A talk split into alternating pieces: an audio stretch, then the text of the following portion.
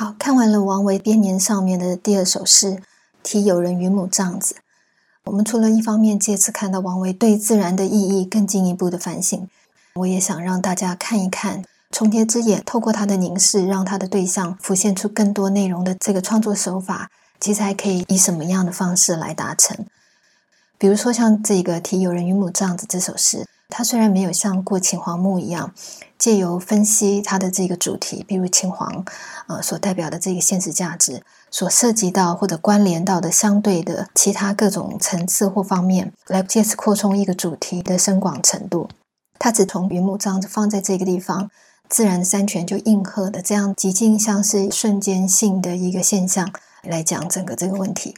但是虽然是这样子，可是我们可以看得到，这个时候它叠加在原本的对象上面，也就是这个云母帐子上面的新的视野，自有三全入，确实是超出了原来既定的范围，人为自己的这些设想，而真的把自然引进来，而且在这个时候呢，这个自然还以。较原本王维在过秦皇墓所领会到的那个自然更加的正面。换句话说，他更增益了一些原本他所未能体会的自然的更高的意义。那么，自由三全入的自然的自由以及主动之入的这个展现，就此来说，仍然是对王维现在在题咏的对象来说，是一个全新的视野跟内涵的扩充。换句话说，对一个眼前对象的这个内容的丰富或充实化，它可以是一种啊非常自觉的，好像在过秦皇墓里面的这一种，我我透过各种各样的有意识的分析，以及把各种各样相关的面向的罗织，自觉的来扩充它。那么也可以像古木陈仓岭的这种非自觉性突然的发现，或者像题友人云母帐子里面的自有三泉入的这个三泉的这个自有而来的这种。非经刻意的预期而有，来作为对眼前这个既有对象的一种努力。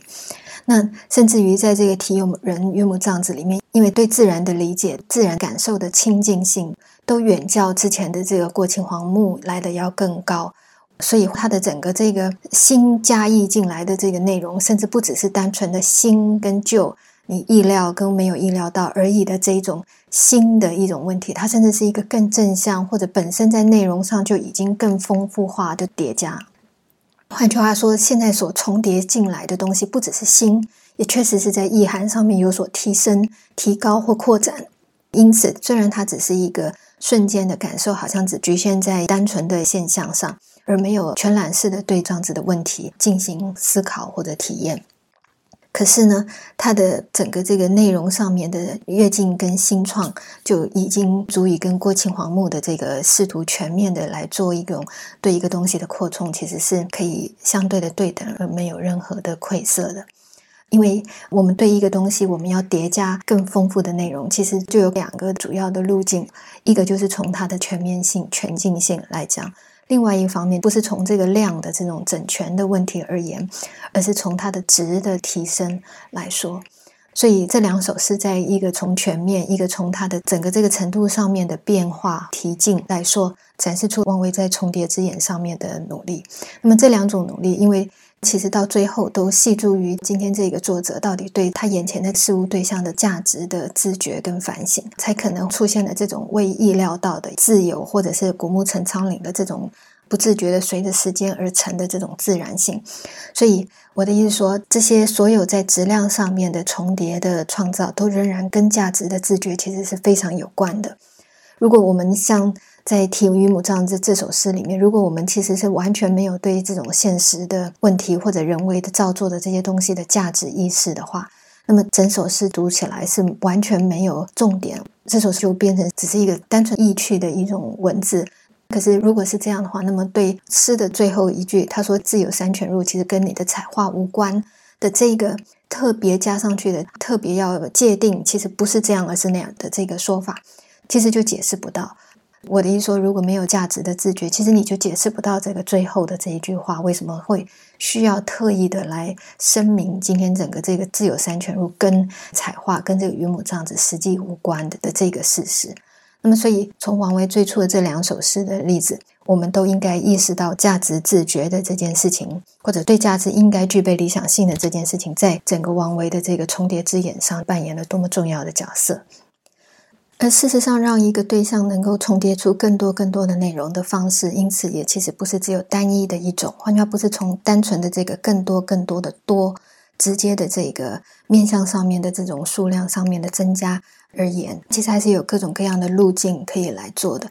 那么，或者是说，在一首诗里面，如果我们只看到一个局部的一种呃做法的呈现，那么其实只是因为在。整个呃诗人过去的所有的这些准备中，说不定其实已经做完了。今天他在这个诗里面没有呈现的其他的关照。换句话说，在一首诗里面，如果只看到一种做法，未必代表他其实在背后或者在诗人早先的一些经历跟反省中，他没有经过一个更长期的酝酿跟准备。就好像提有人与母这样子一样，他虽然只讲一瞬间自有三泉入这种瞬间的体验，可是呢，实际上背后其实是有王维对。自然这件事情，至少从过秦皇墓，或者甚至更早远以前，更长期的思索和观察，这种长远的观察，才能够在这个瞬间，会像一个非意料中事的一个灵感，或者一个突然的体会一样呈现出来。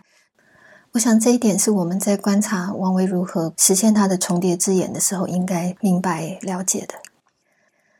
好，接下来我们就来再看看一些其他的例子。那么这些例子呢，我想我都特别的聚焦在一些类似在过秦皇墓里面古木陈仓岭，或者像这个自有山泉入一样，在类似这样子的一些看起来像是没有预期到，可是却促使了他原先要阐述的这个对象出现了一些新意的这一些现象上。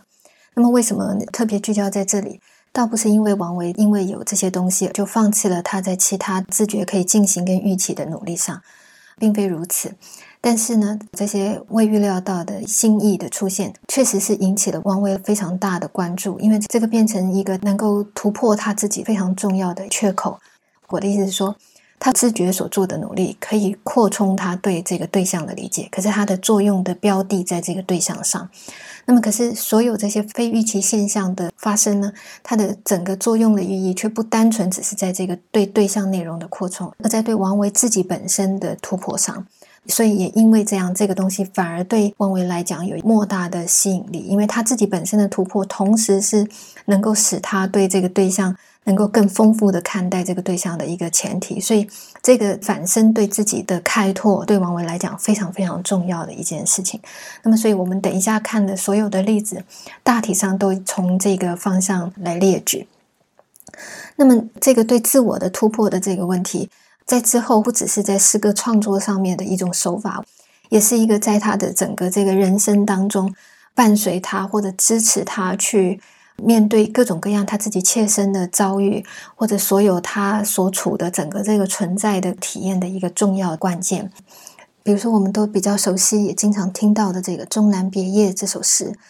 里面这个“信来美都往”的这个“信来”。这种一时的这种起心，一时的这种类似突然的一种念头，或者一种突然的感心，或者是像他后面的这个“行到水穷处，坐看云起时”，这个“行到水穷”，既然已经走到水穷之地了，换句话说，已经到了一个我们自觉可以行走、自觉可以扩充拓展的一个极境之处，你已经到达一个止境。可是，在这个状态底下，你却可以在你自以为已经来到极限、来到这种捷径的一个状态。却可以坐看云起时。这个，当你的所有努力到这个时候，当你坐下来接受这个极静之处的时候，你反而会看到一种新的对象，甚至这个对象像云一样。我我得说，它千变万化而纯洁美丽，如此的洁净，它的起，它的崇高。我我得说，你你却可能可以看到一些新的无穷尽变化在眼前出现。那么，或者是后面的这个偶然直领手，谈笑无还期。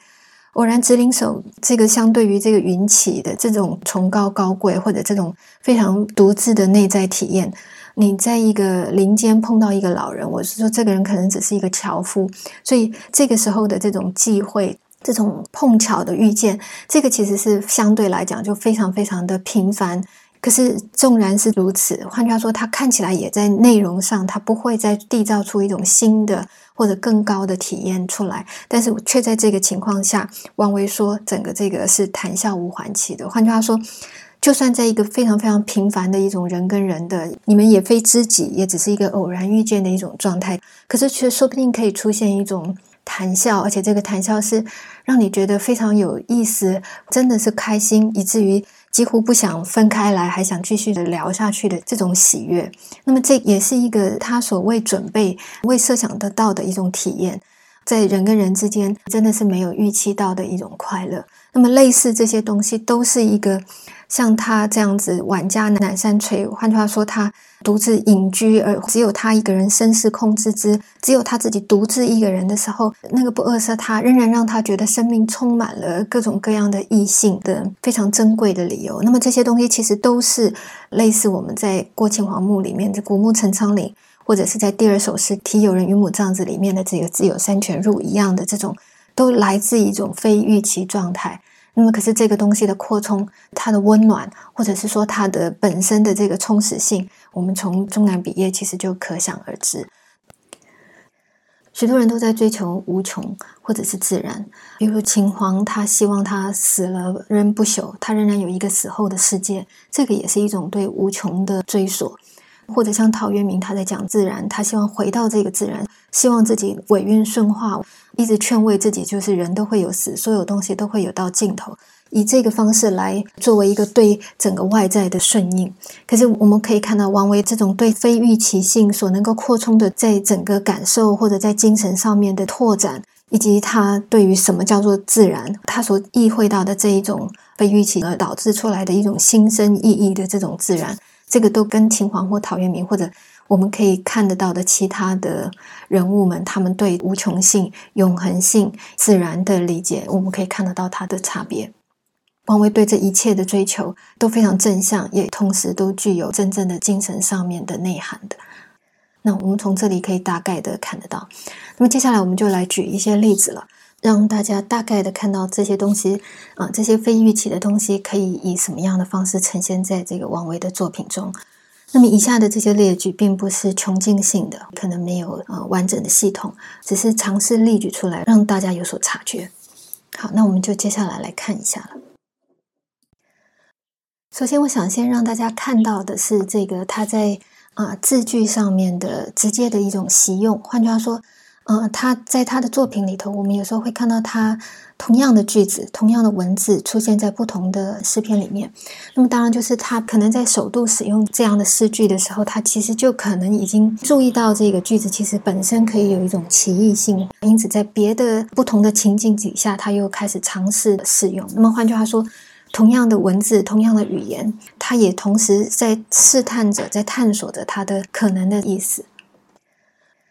比如说《桃源行》跟《寄从范生》这两个作品，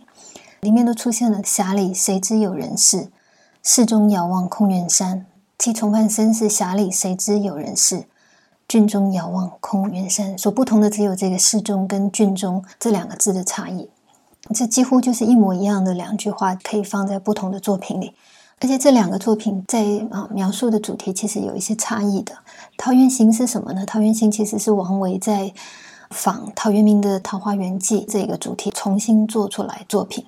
这个当然就在讲桃源了，桃花源了。那么这个其实是一种从现实人间的这种人的啊群居状态来讲的一种主题。那么可是记重翻身呢？这个僧可以知道，他其实是在讲佛教僧徒隐逸修行的生活样貌。可是《桃源行》的这个桃花源，无论如何，终究还是是在讲一种日常起居、有劳动的家庭的，甚至有一些关于对政治啦、来客啦、交际啦这些东西有涉及的一种人间生活。那么，所以它用在两个不同的地方。当然，相似的地方在什么地方？就是这个桃花源，虽然。啊，终究是一种人间事。可是呢，他呃，因为他跟外界隔绝，所以他也隐然有这个跟像生徒的出世的这个呃连接。所以在这种情况底下，他就共用了这样子一句话哈。可是其实是这样，这两句话在呃这两首作品里面的用法还是稍微有一些差异的。我们先看《桃源行》，《桃源行》里面的这句话：“下里谁知有人事，室中遥望空云山。”嗯，它其实本身就可以有不同的解释了，特别是在它的前半句“这个匣里谁知有人事”这一句话，可以看得到这里面出现了什么样的一种啊解释上面的双重的可能性呢？一种是我们把“匣里谁知有人事”的这个主词看成就是匣里的这些人，换句话就是在桃花源里面的这个隐居僻室的这一群人，这些啊一直维持着过去的清衣服啊，就是秦朝的风俗啊做法的这些人，把主持当做是他们的话。那么侠里谁知有人事，就是他们其实是不知道外界现在已经到达一个什么样的时代了，然后发生了多少的历史的更迭，出现了多少这些人事的悲欢离合、聚散起伏等等这些呃心替的问题。那么如果是这样的话，当然他就呼应前面的他们必地去人间，所以他们现在因此是不知有人世的这样子的一个意味。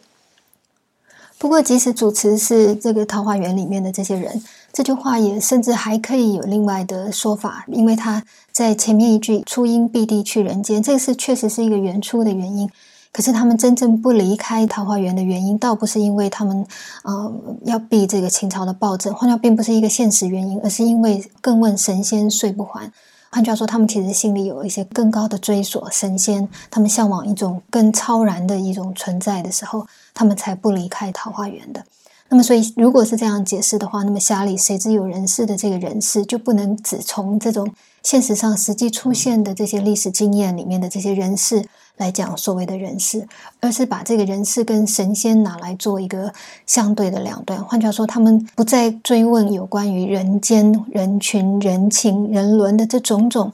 凡是根源于或者啊，直基于人本身所产生出来的所有的这些事情。换句话，虽然是超然脱俗的，这个人事盖瓜的这个范围就更加的普遍了。好，可是这个终究来讲还是第一类型的解释，就是把这个匣里谁知有人事的这个谁讲成是桃花源里面的人，主持在桃花源的这些居民们。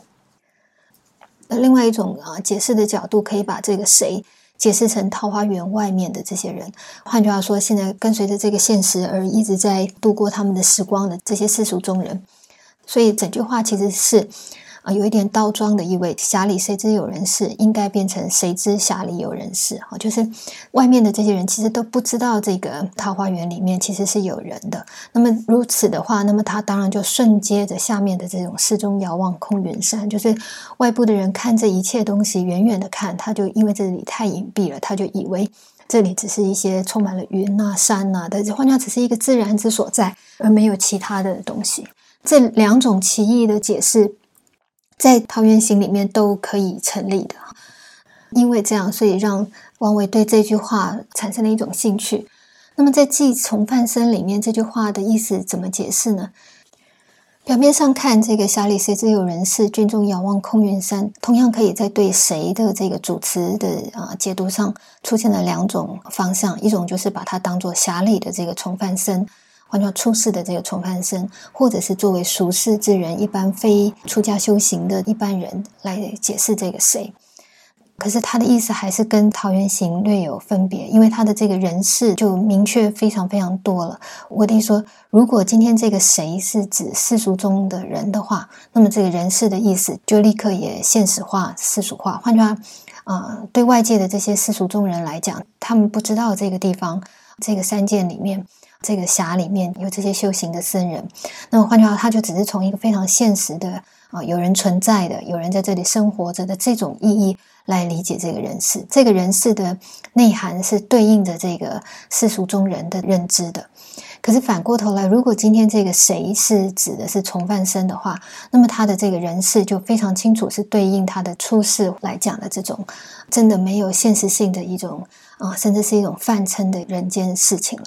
那么这句话本来在桃源行里面，即使主持都是桃花源里面的居民，可是，在人事上面的歧义，在继从范生里，以从范生作为主持的时候，就不再存在，一切就明确下来。换句话说。一个词义的确定性是如何的被定下来？王维在把它放在不同的背景里面的情况底下，就看到它的应用的原则，以及一个东西为什么会松动的原因了。换句话说，你究竟对主词的真正的认知去到什么样的严谨或者一种明确的程度，也就会影响你的诗句的意涵，其实是相对来说是不一样的。